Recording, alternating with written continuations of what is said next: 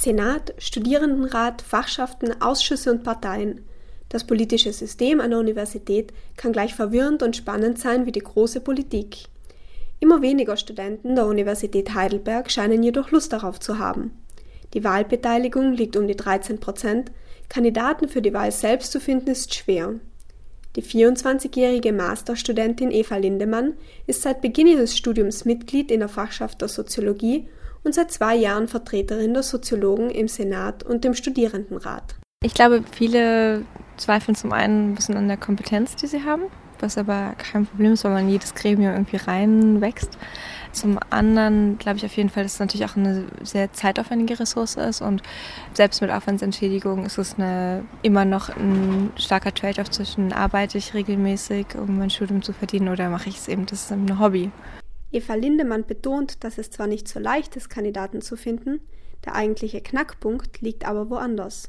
Ich glaube, ein Punkt, warum es immer, warum so viele Erinnerungsmails kommen, ist, dass, glaube ich, die Verwaltung hat sehr strikte Deadlines in der Form. Und ich weiß nicht, wie es bei dir ist, aber ähm, als Student macht man vieles immer auf den letzten Drücker. Also wenn noch keine ähm, Wahlvorschläge eingegangen sind, acht Wochen vorher, dann ist das ganz normal. Studenten wollen also sehr wohl das Universitätsleben mitgestalten.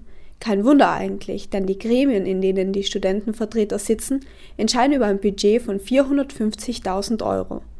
Mitbestimmend sind diese Gremien beispielsweise beim Studententicket.